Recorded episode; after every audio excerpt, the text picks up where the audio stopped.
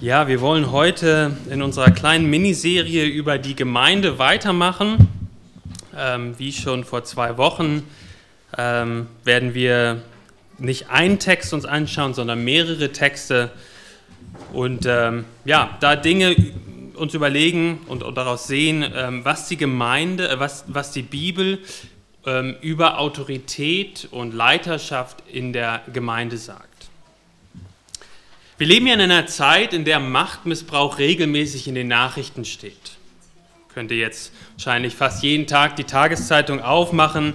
Sexueller Missbrauch in Kirchen und Sportvereinen, Eltern, die ihre Macht missbrauchen, Kinder vernachlässigen, Kinder schlagen. Es gibt Chefs und Vorsitzende von großen Unternehmen, Medienmacher, die Macht ausnutzen und ihren eigenen Nutzen suchen ein immer größeres Bankkonto anhäufen, immer mehr nach Anerkennung und Macht streben und Menschen dazu zwingen, explizit oder implizit Dinge zu tun, die sie nicht wollen. Das sind so Namen wie Harvey, Harvey Weinstein oder Jeffrey Epstein, die vielleicht der ein oder andere auch schon in den Nachrichten gehört hat. Und dadurch haben viele Menschen ein komisches Bauchgefühl, wenn es zum Thema Autorität kommt. Und das Gefühl ist auch zu Recht da, ich verstehe das auch. Manche aber gehen dann noch einen Schritt weiter und sagen, naja, Autorität an sich ist etwas Schlechtes, ist eine, eine schlechte Sache. Aber wenn wir die Bibel aufschauen, dann sehen wir, dass Autorität ähm, etwas ist, was Gott in diese, was Gott hat als die oberste Autorität und er gibt dieser Welt bestimmte Strukturen, auch Autoritätsstrukturen, in denen diese Welt überhaupt funktioniert. Autorität kann und wird leider oft missbraucht, aber Autorität ist nicht das Problem, im Gegenteil. Richtig ausgeführt ist es wohltuend und wohlbringend und erbauend. Und das macht die Bibel ganz, ganz deutlich.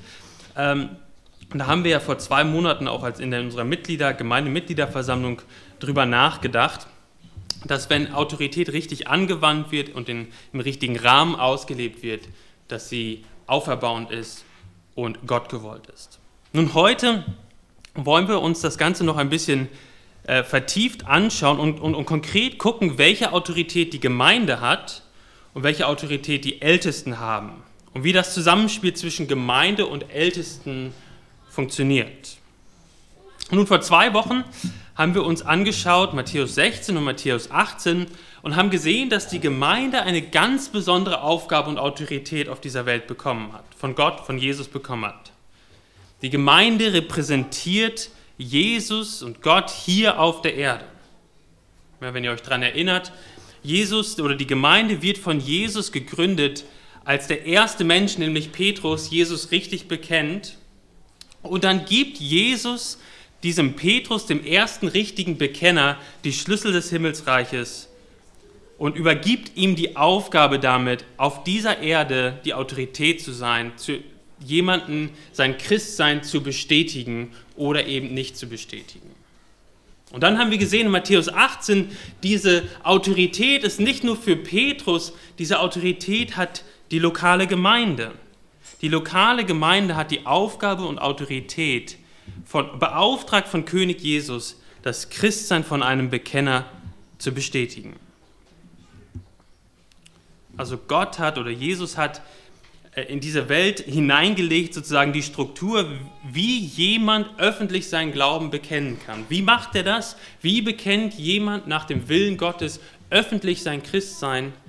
Er bekennt es, indem er sich der Gemeinde unterordnet und Mitglied, Teil, verbindlicher Teil einer Gemeinde wird. Und dann ist das für die sichtbare und unsichtbare Welt deutlich. Diese Person, die hat sich einer Gemeinde untergeordnet. Die Gemeinde hat das Bekenntnis von dieser Person bestätigt. Sie ist Christ. Und wir werden in, den, in der nächsten Woche noch weiter darüber nachdenken, ob feste Zugehörigkeit zu einer Gemeinde auch von Christen erwartet wird ähm, oder, oder anders ausgedrückt, ob wir biblisch gesprochen christliche Jüngerschaft ohne Gemeinde leben können oder nicht. Das werden wir nächste Woche machen. Aber heute wollen wir uns konkret damit beschäftigen, wie die Leitungsstruktur, was die Bibel über die Leitungsstruktur in der Gemeinde sagt. Ich weiß nicht, ob ihr euch da schon mal drüber Gedanken gemacht habt. Ist die Gemeinde vielleicht eher wie ein Unternehmen mit einem CEO, mit einem Geschäftsführer und einem Aufsichtsrat? Dann hat man einen Ältesten vielleicht und Diakone drumherum, die dann quasi als Aufsichtsrat äh, für, diesen, für den einen Ältesten, der sozusagen der Geschäftsführer, der, der alles bestimmen kann. Ist die Gemeinde vielleicht wie eine direkte Demokratie, wo es überhaupt gar keine Leiter gibt? Jeder hat eine Stimme und alles muss von allen entschieden werden. Und sagt die Bibel überhaupt etwas darüber, wie wir Gemeinde strukturieren sollen, Leitung strukturieren sollen? Gibt es da überhaupt irgendwas in der, in der Bibel? Oder können wir quasi hingehen und überlegen, wie wir es am besten praktisch aufziehen können in der Gemeindeleitung? Und in der Kirchengeschichte, ein ganz kurzer Abriss, in der Kirchengeschichte hat es unterschiedliche Gruppen gegeben, die zu unterschiedlichen Schlüssen gekommen sind. Da ist zum Beispiel, man nennt es das episkopale System, also zum Beispiel die katholische Kirche oder auch die anglikanische Kirche in England.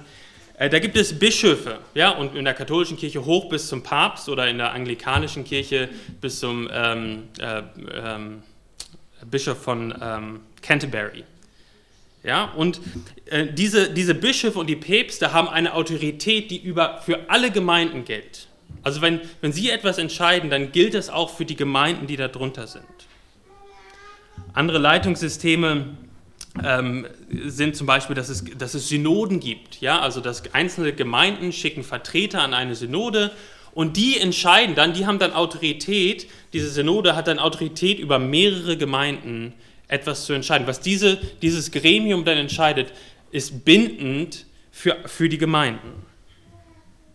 Und, und dann wieder andere haben gesagt, und zu der Kategorie, Kategorie gehöre ich auch, was wir in der Bibel sehen, ist, dass jede einzelne Ortsgemeinde unabhängig ist in ihren Entscheidungen.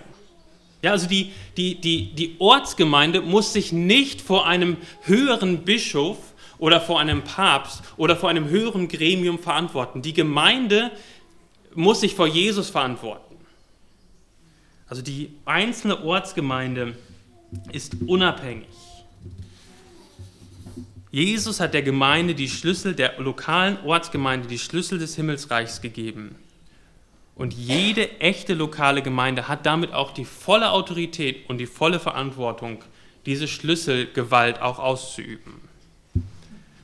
Und wenn ihr ein, ein äh, tolles Wort heute beim äh, Mittagessen, äh, wenn ihr Leute begeistern wollt, dass ihr tolle Worte kennt, dann könnt ihr das, euch das Wort aufschreiben, Kongregationalismus. Kongregationalismus. Das ist ein ganz schwieriges und irgendwie langes und kompliziertes Wort, aber es bedeutet, dass die Autorität, die letzte Autorität in der Gemeinde liegt. Dass die Gemeinde nicht einem, einem höheren Gremium oder einer höheren Person auf dieser Erde antworten muss, nur Jesus Christus. Ja?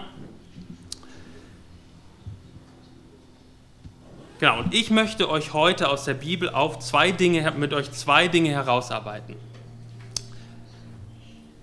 Und zwar möchte ich euch zeigen, dass Jesus der König ist und über alle Gemeinden steht.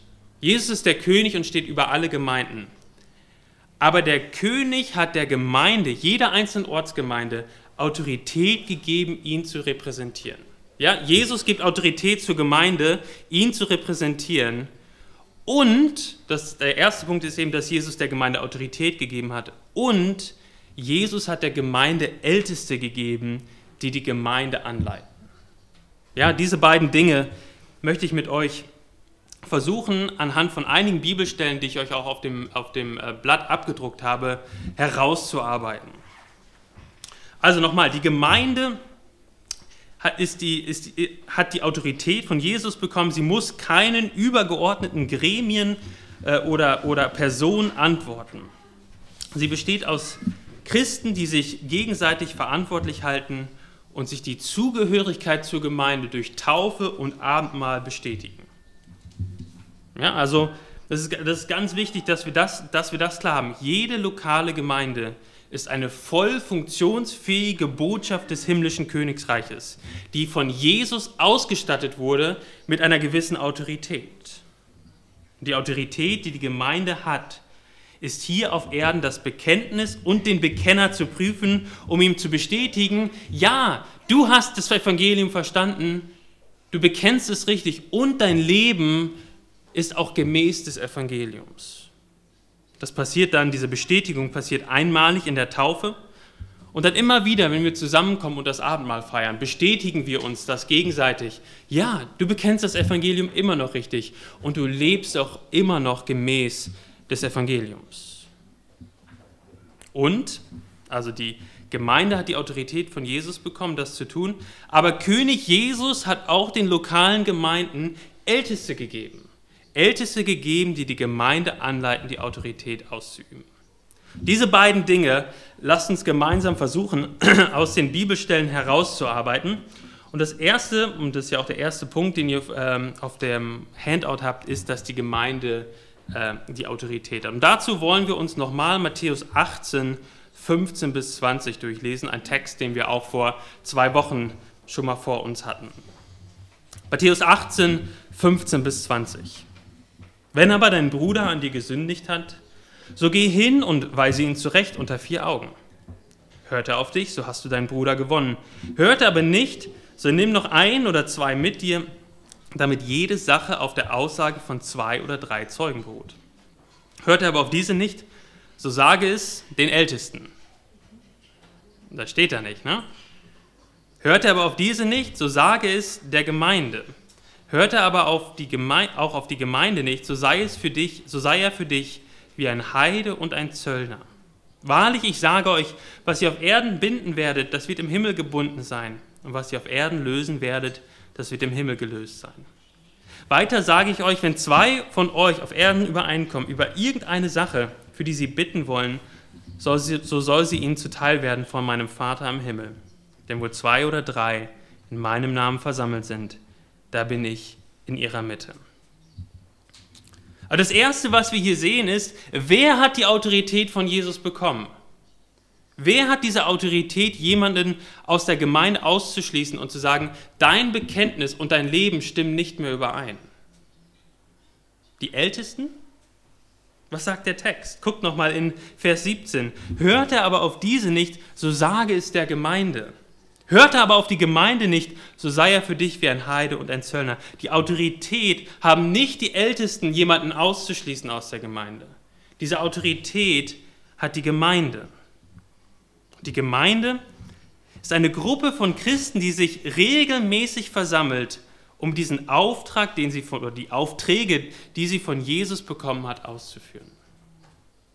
Und das ist das Erste, wo, wo wir erstmal anhalten müssen, und uns überlegen müssen, nun, eine Gemeinde ist erst dann eine Gemeinde, wenn sie sich regelmäßig versammelt. Also eine Gemeinde, die sich nie versammelt, ist keine Gemeinde. Und das klingt vielleicht erstmal simpel und logisch, aber wir müssen das ganz klar haben. Unsere regelmäßigen Versammlungen, also besonders der wöchentliche Gottesdienst, aber auch die monatlichen Gemeindemitgliederversammlungen, sind nicht nur Termine, wo wir irgendwie den geistlichen Tank auffüllen. Das sind sie auch. Aber was wir am Sonntag machen, jeden Sonntag machen und einmal im Monat machen in unserer Mitgliederversammlung, ist Teil unserer Identität als Gemeinde. Eine Gemeinde ist eine Gruppe, die sich regelmäßig versammelt, um sich einander zu ermutigen und wenn nötig auch zu ermahnen. Nun, jetzt fragst du dich vielleicht, naja, Jonas, woher hast du das denn jetzt? Wo, wo stand das denn jetzt gerade in diesem Text? Und Matthäus 18, den du gerade gelesen hast, wo steht das denn, dass die Gemeinde sich versammeln muss? Das Erste, was ich sagen würde, das Wort Gemeinde oder Kirche im Neuen Testament ist Ekklesia. Jetzt habt ihr noch ein griechisches Wort, was ihr heute beim Mittagstisch auch noch sagen könnt.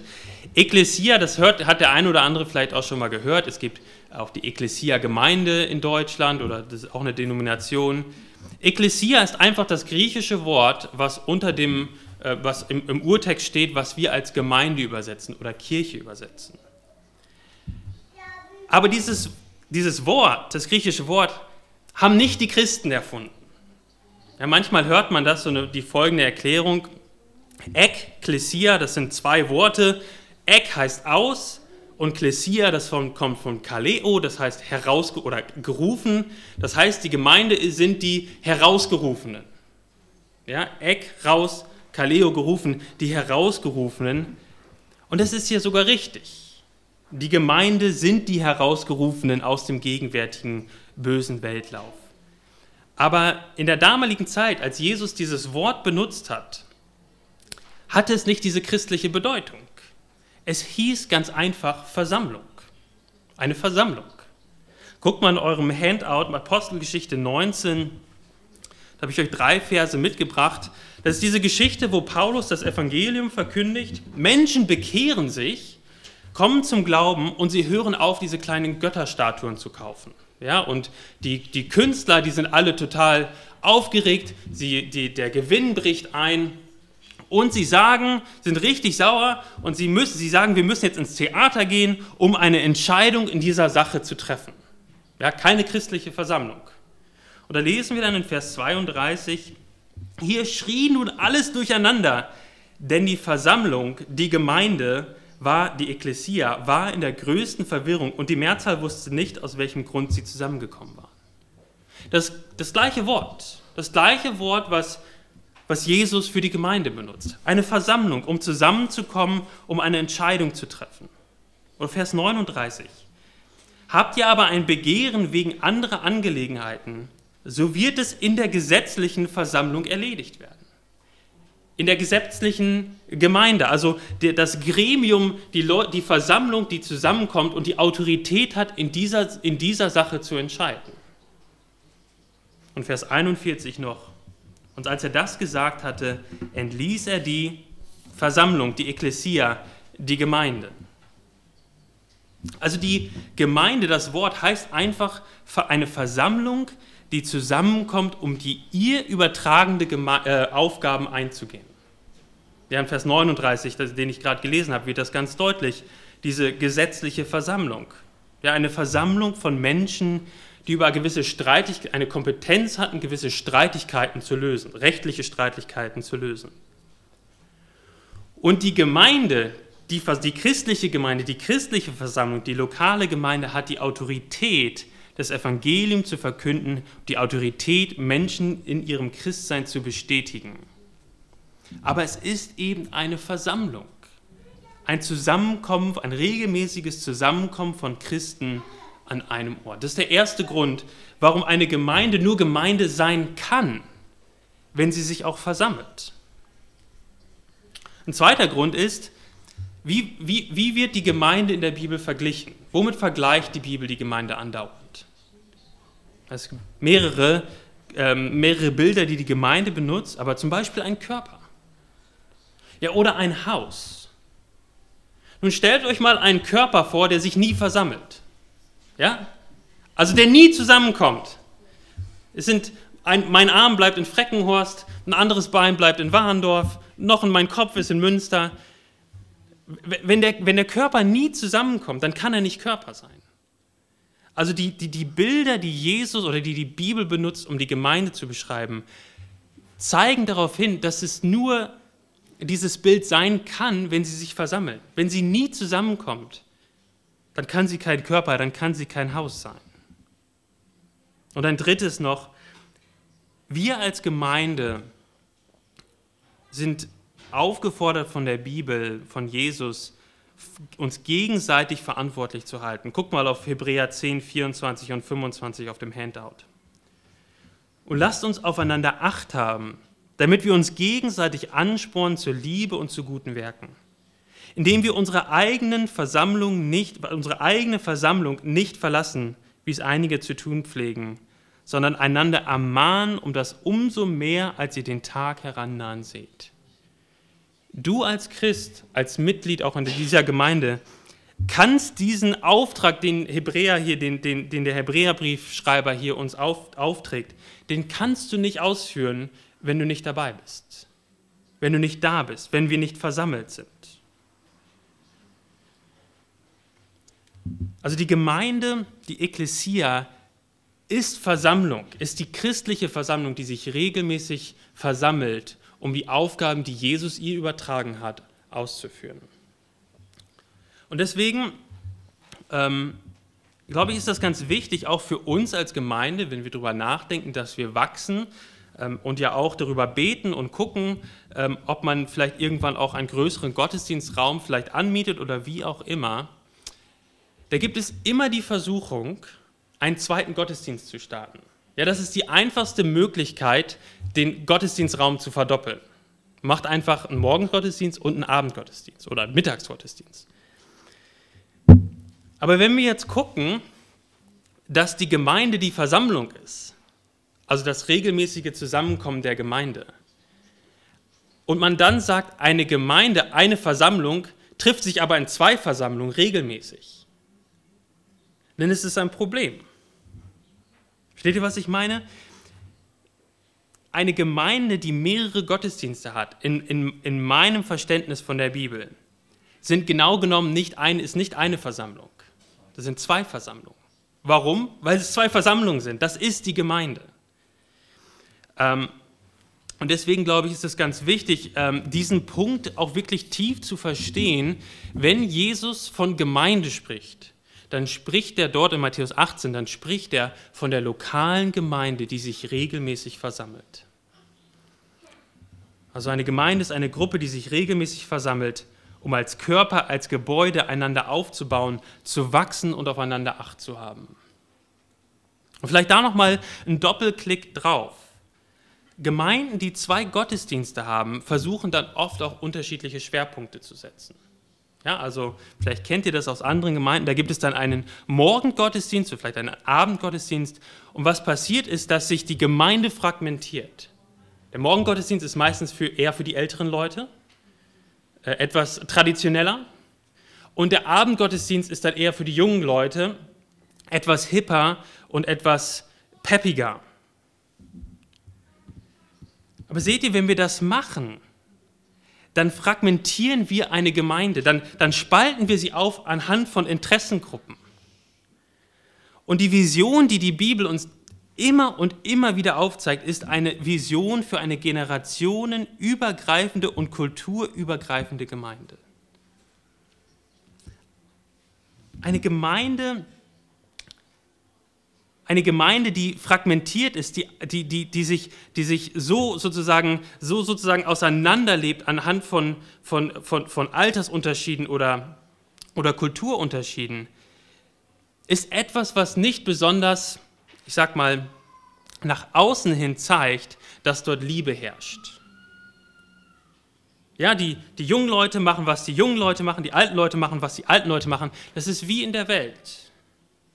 Aber die Gemeinde soll ja helles Licht sein in dieser Welt, wo Menschen mit ganz unterschiedlichen Hintergründen und Lebensständen zusammenkommen und einander hingebungsvoll lieben und ermutigen und ermahnen. Jesus sagte einmal, woran erkennt man, kennt man meine Jünger? Und er sagt, wenn wir Liebe untereinander haben.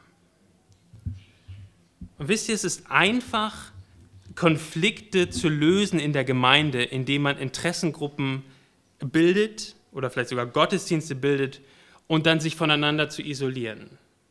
Es ist einfach so, Probleme zu lösen. Wenn man nochmal an Apostelgeschichte 6 denkt, wo es Knatsch zwischen den jüdischen Witwen und den hebräischen Witwen gab. Wie einfach wäre es gewesen, einfach zwei Gottesdienste oder die, die Gemeinde zu spalten und zu sagen, ja, ihr trefft euch sonntags morgens und ihr trefft euch samstags, äh, sonntags abends und dann kommt, kommt, ihr gar nicht, kommt ihr gar nicht zusammen und dann können diese Konflikte gar nicht entstehen. Es wäre viel einfacher gewesen.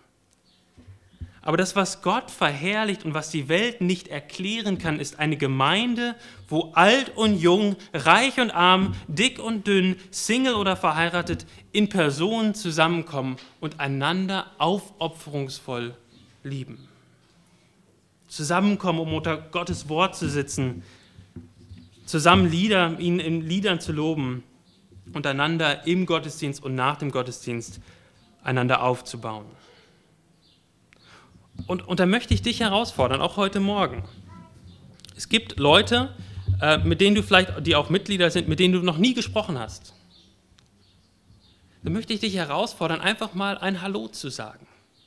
Einfach mal zu sagen, hi, ich bin Jonas oder ich bin Waldemar oder ich bin Rita. Wie geht's dir? Ich bin dankbar, mit dir zusammen in der Gemeinde zu sein. Das ist ein erster Schritt, ein ganz einfacher Schritt, aber etwas, was uns unglaublich schwer fällt. Aber um Gemeinde Versammlung zu sein, diese Genera generationenübergreifende Gemeinde zu sein, dann müssen wir auch über unseren Schatten springen und, und einander kennenlernen. Und ich bin dankbar, dass das auch passiert. Ich sehe das. Ich sehe das in dieser Gemeinde und das ist schön zu sehen, dass hier ältere Leute ein Zuhause haben und jüngere Leute ein Zuhause haben. Und wir gemeinsam zusammenkommen, um Gott zu loben und einander aufzubauen. Also die, die Gemeinde ist die Versammlung, die, die, die, die, also eine regelmäßige Versammlung. Die Christen kommen zusammen. Und sie haben eben diese Autorität, dieser Schlüssel des Himmelsreichs bekommen, bekommen. Es sind nicht die Ältesten oder nicht die Gremien, irgendwelche übergeordneten Gremien, die diese Entscheidung treffen können. Selbst Apostel Paulus in 1. Korinther 5, selbst der Apostel Paulus, als es darum geht, jemanden in, in, aus der korinthischen Gemeinde auszuschließen, selbst äh, der Apostel Paulus geht nicht über die Gemeinde hinweg und entscheidet es selber. Könnt ihr nachlesen, 1. Korinther 5. Also die Gemeinde hat diese, diese Autorität und die Aufgabe, das Evangelium oder die, das Bekenntnis eines Bekenners anhand des Evangeliums zu prüfen. Ist das richtig, was er da bekennt? Ist es das Evangelium? Und lebt er dementsprechend? Nun, das heißt, wenn die Gemeinde dafür verantwortlich ist, dann heißt das, dass die Gemeinde auch dafür verantwortlich ist, dass sie das Evangelium nie verliert. Die Gemeinde kann ihre Aufgaben, die Verkündigung des Evangeliums und die Bestätigung von Christen nicht ausführen, ohne das wahre Evangelium im Zentrum zu haben. Und deswegen hat die Gemeinde, und das ist dann der, ähm, äh, ein weiterer Punkt, die Gemeinde hat die letztendliche Verantwortung und auch Autorität, dass die Lehre der Gemeinde gemäß des Evangeliums ist. Guckt mal in Galater 1, 6 bis 7 auf dem, auf dem Zettel. In, Gal in Galatien, das ist ein Brief, den Paulus schreibt an die Gemeinde in, in, Galatien, ähm, und dort gab es ihr Lehren. Dort gab es ihr Lehren äh, in, in der Gemeinde, aber das Interessante ist, wen geht Paulus an? Wen spricht Paulus an aufgrund äh, der Tatsache, dass dort ihr Lehren war? Lass uns mal lesen, Galater 1, 6 und 7. Mich wundert, dass ihr euch so schnell abwenden lasst von dem, der euch durch die Gnade des Christus berufen hat, zu einem anderen Evangelium, während es doch kein anderes gibt. Nur sind etliche da, die euch verwirren und das Evangelium von Christus verdrehen wollen. Das heißt, Paulus sagt, ihr, die Gemeinde, die Versammlung, ihr habt die Verantwortung darauf zu achten, dass das Evangelium in seiner Klarheit verkündigt wird, nicht verwässert wird und auch nicht falsch verkündigt wird. Also der König Jesus hat der Gemeinde, der Versammlung die Autorität gegeben, das Evangelium in richtiger Weise zu definieren. Und so hat die Gemeinde den Auftrag und die Autorität, das Evangelium zu verkündigen, Jünger zu machen und dann die Christen, die Bekenner zu bestätigen. Nun, wenn das die Autorität der Gemeinde ist, also die Gemeinde hat die, die gesamte Versammlung hat diese Autorität, wie verhält es sich dann mit den Ältesten? Welche Rolle spielen Älteste dann in diesem ganzen Prozess oder in, dieser, in, diesem ganzen, in dieser ganzen Struktur? Nun, wir haben uns schon ähm, als Gemeinde in den, in den, Gemeindeversammlungen mit einem Vers beschäftigt, Titus 1, Vers 5, ähm, woran wir sehen, dass Älteste wichtig sind, dass Älteste auch biblisch sind. Ähm, dort lesen wir, auch in eurem Handout, dort schreibt Paulus an, Timotheus, an Titus, ich habe dich zu dem Zweck in Kreta zurückgelassen, damit du das, was noch mangelt, in Ordnung bringst und in jeder Stadt Älteste einsetzt, so wie ich dir die Anweisung gegeben habe. Also Älteste, äh, so wird das hier deutlich in diesem Vers, ist etwas, was eine gesunde Gemeinde ausmacht. Eine gesunde Gemeinde hat eine Pluralität von Ältesten. Aber nochmal, wenn jetzt die letzte Autorität in der Gemeinde liegt, was ist dann die Autorität oder die, die Rolle von Ältesten? Welche Autorität haben sie? Und das ist unser zweiter Punkt für heute. Jesus, der König, hat den lokalen Gemeinden Älteste gegeben, die die Gemeinde anleiten, ihre Aufgaben zu erfüllen, ihre Autorität auszuüben. Das heißt, Jesus hat der Gemeinde Älteste gegeben, die dann die Versammlung, die ganze Gemeinde anleitet, in diesen Entscheidungen gute Entscheidungen zu treffen. Guckt mal in Epheser 4, 10 und 10 bis 12. Da spricht, ähm, spricht Paulus über Jesus, der hinabgestiegen ist, ist derselbe, der auch hinaufgestiegen ist über alle Himmel, damit er alles erfülle. Und er hat etliche als Apostel gegeben, etliche als Propheten, etliche als Evangelisten, etliche als Hirten und Lehrer. Und diese, dieses, diese Hirten und Lehrer, das ist, äh, es ist ein, ein Dienst und wie wir das vor, am letzten Anfang des Monats gesehen haben in der Mitgliederversammlung, das Wort für Hirte, das bedeutet Ältester. Das ist äh, austauschbar. Hirte, Ältester und Aufseher, das sind alles Begriffe für das Ältestenamt. Also Jesus, der in den Himmel gefahrene, verherrlichte König, gibt seiner Gemeinde Älteste. Das heißt, Älteste oder auch Leitung in der Gemeinde ist nicht notwendiges Übel. Ja, also wenn, wenn die Gemeinde zu groß wird, ja, dann braucht man halt irgendwann auch Leiter. Äh, aber am besten wäre es, wenn, wir, wenn, wir, wenn, wenn eine Gemeinde alles direkt in der direkten Demokratie entscheiden würde.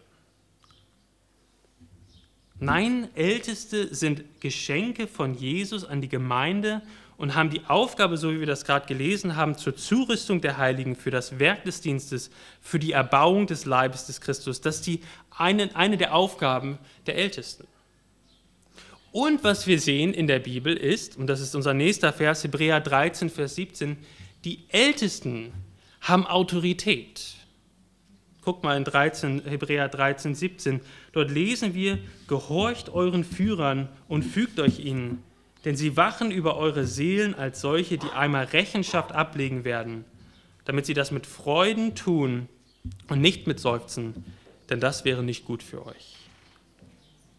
Also die Ältesten haben anscheinend eine Autorität bekommen und die Gemeinde ist aufgerufen, diesen Ältesten zu folgen. Und ich glaube, es gibt zwei Dinge, die sich jetzt davon ableiten, von diesen, von diesen Dingen, die wir, von, von, von all dem, was wir jetzt gerade besprochen haben. Das erste ist, als Mitglieder in der Gemeinde, als Mitglieder in der Gemeinde müssen wir uns bewusst machen, dass Jesus, der König, seiner Gemeinde Älteste gegeben hat.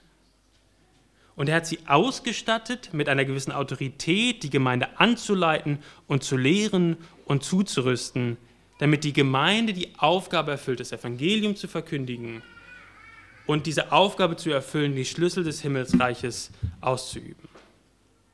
Und konkret heißt es zum Beispiel, dass wenn, wir, wenn es um Gemeindeaufnahme oder Taufen geht oder auch auf der anderen Seite, wenn jemand sich vom Glauben abgewandt hat, wenn es darum geht, jemandem dieses, diese Bestätigung zu entziehen, da haben die Ältesten eine ganz führende Rolle, die Gemeinde anzuleiten, eine führende Rolle zu beten, aus der Bibel der Gemeinde aufzuzeigen, warum diese oder jene, äh, jene äh, Aktion jetzt an, äh, an der Reihe ist. Aber um das nochmal ganz deutlich zu sagen, die Ältesten können die Gemeinde nicht zu etwas zwingen. Die, die Ältesten haben nicht die Autorität, über den Willen der Gemeinde hinwegzugehen und etwas selbst bestimmen. Das ist ganz, ganz wichtig. Die Autorität, diese Schlüsselgewalt liegt in der Versammlung, nicht in dem Ältestenkreis. Und so sind die Ältesten eingesetzt, um sich ganz viele Gedanken zu machen und die Gemeinde anzuleiten und vorzudenken und zu beten und von der Bibel aufzuzeigen, warum der eine oder andere Kurs richtig ist. Ja, man könnte sich fragen, naja, wie können wir Münster mit dem Evangelium erreichen? Das ist ja eine, eine wichtige Frage. Und die ganze Gemeinde hat Verantwortung, Münster mit dem Evangelium zu erreichen. Aber die Ältesten haben in ganz besonderer Weise den Auftrag und die Verantwortung zu überlegen, wie können wir jetzt die Gemeinde aufstellen, lehren, bestimmte Veranstaltungen vielleicht machen, um das zu erreichen. Oder wie wächst eine Gemeinde geistlich gesund? Auch da ist jeder, jedes Mitglied in der Gemeinde aufgefordert, sich Gedanken zu machen, was kann ich tun, damit die Gemeinde wächst.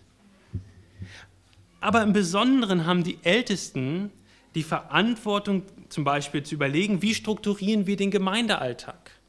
Was machen wir als Gemeinde, was machen wir nicht als Gemeinde? Ja, immer wenn wir uns entscheiden, was wir als Gemeinde machen, dann schließen sich automatisch Türen für andere Dinge, die wir auch machen könnten. Und die Ältesten haben eine ganz besondere zentrale Aufgabe als Hirten der Gemeinde, im Gebet und im Studium des Wortes die Gemeinde so anzuleiten, dass sie geistlich gesund wächst. Und weil Jesus Älteste der Gemeinde schenkt und, die Gemeinde auf, und, und Jesus die Gemeinde auffordert, sich ihnen unterzuordnen, sollte das Verhältnis zwischen Gemeinde und Ältesten von ganz tiefem Vertrauen geprägt sein. Ja, die Gemeinde sollte nicht von einer Haltung des Misstrauens gegenüber den Leitern geprägt sein. Ja, also unserer, heute sind ja Wahlen, äh, Landtagswahlen, und in unserer westlichen Demokratie oder in den westlichen Demokratien hat man oft drei, drei äh, Äste sozusagen des, der Regierung. Ja, also man hat die Judikative, die Exekutive und die Legislative. Und diese drei sind so, so, so, so aufgestellt, dass sie sich immer gegenseitig hinterfragen. Ja, also jeder misstraut sozusagen den anderen beiden. Und das ist auch gut und richtig für, für, für, für eine Demokratie äh, in dieser Welt. Aber die Gemeinde sollte nicht, oder das Verhältnis zwischen Gemeinde und Ältesten sollte nicht davon geprägt sein, dass die Gemeinde wie eine gespannte Feder immer mit Misstrauen gegen die Ältesten drückt. Sollte ein großer Vertrauensvorschuss da sein, weil die Gemeinde ihre Ältesten als Geschenke von Gott ansieht und weil die Ältesten als Unterhirten arbeiten. Und das ist unser letzter Vers, ähm, ich glaube vorletzter Vers auf dem, auf dem Handout, 1. Petrus 5, 1 bis 4. Und lesen wir, die Ältesten, die unter euch sind, ermahne ich als Mitältester und Zeuge der Leiden des Christus, aber auch als Teilhaber der Herrlichkeit, die geoffenbart werden soll. Hüte die Herde Gottes bei euch, indem ihr nicht gezwungen, sondern freiwillig Aufsicht übt, nicht nach schändlichem Gewinn strebend, sondern mit Hingabe, nicht als solche, die über das Zugewiesene herrschen, sondern indem ihr Vorbilder der Herde seid. Dann werdet ihr euch auch, wenn der oberste Hirte, das ist Jesus, offenbar wird, den unverwelklichen Ehrenkranz empfangen. Älteste sind aufgerufen, sich um die Gemeinde zu kümmern, wie Jesus sich um die Gemeinde kümmert. Sie sollen Unterhirten unter dem Oberhirten Jesus sein. Und das heißt, jede Art von Machtgehabe, jede Art von Bereicherung, sei es geldliche Bereicherung oder die Bereicherung von, von Anerkennung, sind völlig fehl am Platz in einem Ältesten. Ein Ältester sollte von liebevoller Hingabe und Fürsorge geprägt sein. 1. Timotheus 3, 2 und 3 lesen das jetzt gar nicht, aber dort lesen wir, dass, dass ein Ältester nüchtern und besonnen sein soll, zum Beispiel. Ja, er, er soll schnell zum Hören sein und langsam zum Reden. Was macht ein Ältester, wenn es einen Konflikt gibt, einen Konflikt gibt oder ein Problem in der Gemeinde gibt? Liebt er die Person auf der anderen Seite des Problems wie ein Schaf aus der Herde? Sucht er das Beste für diese Person? Entschärft er das Problem, indem er gut zuhört, oder wird er in seiner Ehre gekränkt und fängt an zurückzuschießen? Wenn du mich so behandelst, dann schaukelt sich das hoch und die Fronten verhärten sich. Und ein Ältester fängt an, seine Schafe, seinen Schafen nicht zu dienen, in liebevoller Hingabe nicht zu dienen, sondern er wird sauer über sie und er fängt an zurückzuschießen. Der Älteste hat ein Ziel, im Auftrag von Jesus die Herde zu hüten. Das heißt, er bewahrt sein Herz davor, er, er, er, bekennt das vor Gott, wenn, es, wenn er anfängt, beleidigt zu sein oder genervt zu sein. Er wird alles daran setzen, die Gemeinde vor Gefahren zu schützen und danach streben, jedes einzelne Schaf zu, Gottes, zu tieferen Gotteserkenntnis zu führen. Ein Ältester ist ein Entschärfer. Er sucht nicht den Streit um des Streites willen, er ist langsam in seinen Urteilen und er versucht die Situation wohlwollend zu lesen. Nun, wie sollte die Beziehung zwischen Gemeinde und Ältesten geprägt sein? Ich glaube, das, was wir jetzt bisher gesehen haben, ist, dass die Gemeinde die letztendliche Verantwortung hat, von Jesus übertragen bekommen hat. Und Jesus hat Älteste geschenkt, Geschenke an die Gemeinde, und sie sollen von der Gemeinde geachtet werden. Das heißt, die, diese Beziehung sollte von dem Bewusstsein geprägt sein, dass sowohl die Gemeinde als auch die Ältesten durch Jesus gegründet und eingesetzt wurden. Und es gibt zwei Gefahren, und damit wollen wir dann auch zum Landeanflug setzen. Es gibt zwei Gefahren in dem Zusammenspiel zwischen Ältesten und Gemeinden, Gemeinde, und beides ist gefährlich. Das eine ist, was ich eben schon angesprochen habe. Die Gemeinde ist wie eine gespannte Feder, die ständig misstrauisch auf die Aktivitäten und Vorschläge der Ältesten guckt. Die Gemeinde, und dazu gehören ja auch die Ältesten, sind von König Jesus aufgefordert, sich den Leitern unterzuordnen. Ja, also nicht dieses misstrauische, die misstrauische gespannte Feder, die ständig sozusagen gegen die Ältesten drückt. Ja, also eine Gemeinde, die regelmäßig keine einstimmigen Entscheidungen trifft, ist nicht gesund. Es ist kein Zeichen einer gesunden Gemeinde, wenn, wenn die Gemeinde nicht den Vorschlägen der Ältesten folgt und, sich, und sie nicht regelmäßig in ihren Vorschlägen bestätigt. Aber auf der anderen Seite, und das ist die andere Gefahr, also die eine ist dieses, dieses ständige Misstrauen gegenüber den Ältesten. Die andere Gefahr ist, dass die Gemeinde einfach nur zu Ja-Sagern werden. Und passiv einfach alles abnicken und, und was, was die Ältesten vorbringen und vergessen, dass die letztendliche Autorität der Gemeinde, letztendliche Autorität der Schlüssel des Himmelsreiches die Gemeinde innehat die Versammlung innehat. Das darf die Gemeinde niemals vergessen, die sich vor Gott diese Verantwortung trägt, nicht die Ältesten. Vielleicht das mal praktisch zu machen. Wenn ein Ältester zum Beispiel falsche Lehre verkündigt, dann hat die Gemeinde die Verantwortung im schlimmsten Fall, diesen Ältesten abzusetzen. Und das ist, wenn wir als Gemeinde dann später auch darüber nachdenken, wie strukturiert man denn auch zum Beispiel eine Ältesteneinsetzung, wie, wie, wie macht man das, dann muss das ganz, ganz klar sein, dass die letztendliche Autorität in der Gemeinde liegt. Nicht, dass die Ältesten sozusagen die Autorität haben, das selbst zu bestimmen zu können, ob sie im Amt bleiben oder nicht. Diese Autorität hat die Gemeinde, die dafür, die vor Gott die Verantwortung hat, auch die Lehre zu prüfen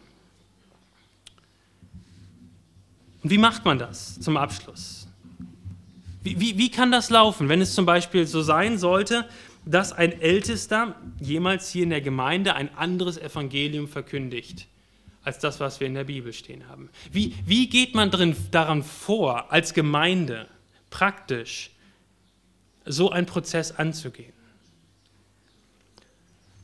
Nun, das Erste ist, dass man nicht direkt sozusagen die Gemeinde einberuft. Ja, lass mich das mal an einem Beispiel machen. Angenommen, ich bete gleich folgendes Gebet hier nach dem, nach dem Gottesdienst. Himmlischer Vater, wir danken dir, dass du uns alles gibst, was wir brauchen. Danke, dass du für uns gestorben bist und dass du auferstanden bist. Amen. Angenommen, ich bete das Gebet gleich. Dann war das ein ihr lehrerisches Gebet. Vielleicht ist dem einen oder anderen das gar nicht aufgefallen. Aber der Vater ist nicht gestorben. Das war Jesus. Ich habe ein falsches Gebet gebetet. Ich habe in gewisser Weise ihr Lehre verbreitet. Der Vater ist nicht gestorben, Jesus ist gestorben. Nun, jetzt könntest du hingehen und sagen, bei der nächsten Gemeindeversammlung zeige ich auf, wenn es unter Sonstiges geht, und ich stehe auf und sage, Jonas hat von der Kanzel ihr Lehre verbreitet. Er hat von der Kanzel gesagt, dass der Vater gestorben ist, aber der Vater ist nie gestorben, Jesus ist gestorben. Aber würde das der Gemeinde dienen? Nein, das würde der Gemeinde nicht dienen. Wie, wie kann man vorgehen als Gemeinde, wenn, wenn, wenn, wenn man den Verdacht hat oder vielleicht etwas gehört, wo man denkt, das ist wirklich ihr Lehre, was da gerade verkündigt wurde? Nun, das Erste ist, bewerte die Aussagen anhand anderer Aussagen von dem Ältesten. Und wer mich, also in dem Beispiel gesprochen, wer mich etwas länger kennt, weiß und meine Predigten hört, weiß, dass ich, glaub, dass ich nicht glaube, dass der Vater gestorben ist, sondern Jesus gestorben ist. Das ist das Erste. Bewerte die Aussagen anhand anderer Aussagen. Und dann geh hin und frage persönlich nach und gib ihm die Möglichkeit, etwas Falsches richtig zu stellen. könnte sagen, ich habe dich so verstanden, dass der Vater gestorben ist. Ist das dein Verständnis vom Evangelium? Und da würde ich natürlich dann, in dem Beispiel gesprochen, würde ich natürlich sagen, nein, da habe ich mich versprochen. Also das, das, das, das, das glaube ich nicht. So, und dann wäre die Sache dann auch schon geritzt. Oder ich sage, das kann natürlich auch sein, und jemand kommt und sagt, ich habe dich so verstanden, dass der Vater gestorben ist. Ist das dein Verständnis vom Evangelium? Und wenn ich dann sagen würde, nun ja, ich glaube, dass zum Beispiel Jesus und der Vater eigentlich nur zwei Rollen sind, in die der einzig wahre Gott schlüpft. Ja, also es ist eigentlich nur ein Gott und er nimmt verschiedene Rollen an. Manchmal ist er der Vater, manchmal ist er der Sohn, manchmal ist er der Heilige Geist. Nun, dann hast du eine klare Aussage, dass ich nicht an die Dreieinigkeit des, des, des, des, äh, des äh, nicht an Gott als den dreieinen Gott glaube. Und dann hast du das auch sicher und weißt das und kannst damit auch weitere Schritte einleiten. Aber die meisten von solchen ähm, oder, oder ganz viele von solchen ähm, Aussagen, die vielleicht etwas komisch klingen, vielleicht oder äh, die, wo jemand sich auch vielleicht verspricht, sind Dinge, die man, die man im persönlichen Gespräch aufarbeiten kann. Und dieses Prinzip von, ähm, dieses Prinzip, glaube ich, können wir in ganz, ganz vielen Bereichen anwenden. Dass man erstmal hingeht und fragt, hast du das wirklich so gemeint? Like, also äh, ähm, kannst du das vielleicht noch mal ein bisschen erklären, was du da gemeint hast? Du hast die Gemeinde aufgefordert, ähm, weder Feder des Misstrauens, ständige Druck auf die Ältesten auszuüben und ein Misstrauen gegenüber über, über der Gemeindeleitung, gegenüber den Ältesten zu haben. Und gleichzeitig ist die Gemeinde, sollte die Gemeinde niemals Ja-Sager-Gemeinde sein, die alles unreflektiert abnickt. Eine Gemeinde sollte eine Gemeinde sein, die sich ihrer Verantwortung und Autorität bewusst ist und gleichzeitig ihren Ältesten vertraut und sich leiten lässt. Nun, wir als Gemeinde haben ja noch gar keine Ältesten im Moment. Aber ich hoffe, dass wir vielleicht in ein oder zwei oder drei Jahren Älteste eingesetzt haben und ich bete dafür, dass wir als Gemeinde nicht zu einer Ja-Sager-Gemeinde werden, die einfach alles abnickt, und dass wir auch nicht zu einer Gemeinde werden, die, die ein, mit einem ständigen Misstrauen gegenüber den Ältesten, von einem ständigen Misstrauen gegenüber den Ältesten geprägt ist. Aber was jetzt schon gilt, und damit wollen wir schließen, was jetzt schon gilt, obwohl wir keine Ältesten haben, die Gemeinde, die Versammlung, die Ekklesia hier vor Ort, die 43 Personen, die sich verbindlich dieser Gemeinde angeschlossen haben, haben Autorität und Verantwortung. Wir haben die Autorität als Gemeinde, das Evangelium zu verkündigen, dass Jesus Christus für unsere Sünden gestorben ist und dass jeder, der an ihn glaubt, ewiges Leben hat. Und wir haben die Autorität, Bekenner durch die Taufe und das Abendmahl zu bestätigen. Und wir als Gemeinde haben die Aufgabe, auch diejenigen aus der Gemeinschaft auszuschließen, die mit ihrem Leben zeigen, dass sie Jesus nicht mehr nachfolgen wollen. Und du, der du Mitglied bist, hast ein 43. dieser Autorität inne. Ein 43. dieser Autorität, die Jesus der Gemeinde gegeben hat. Und wenn wir auch in unseren, in unseren Gemeindeversammlungen, Mitgliederversammlungen zusammenkommen, um Entscheidungen zu treffen, dann kannst du diesen Anteil von dir, diesen Anteil an Autorität, den Jesus der Gemeinde gegeben hat, den du inne hast, weil du Teil der Gemeinde bist, nicht von dir wegschieben. Du hast diese Autorität bekommen als Mitglied dieser Gemeinde und du hast dich selber unter die Autorität dieser Gemeinde gestellt. Jesus, der König, hat uns als Gemeinde diese Autorität gegeben und so lasst uns als Gemeinde auch dementsprechend leben und handeln. Amen. Vater, wir danken dir für dein Wort, danken dir, dass du uns auch ja nicht im Dunkeln gelassen hast, wenn es zur auch zu Strukturen in der Gemeinde kommt und wollen dich bitten, dass du uns als Gemeinde segnest ähm, und uns auferbaust und uns stärkst, äh, indem wir ja, wachsen hin zur Ältestenschaft, wachsen hin zu einem robusten und guten Verständnis davon, wie du dir Gemeinde gedacht hast. Amen.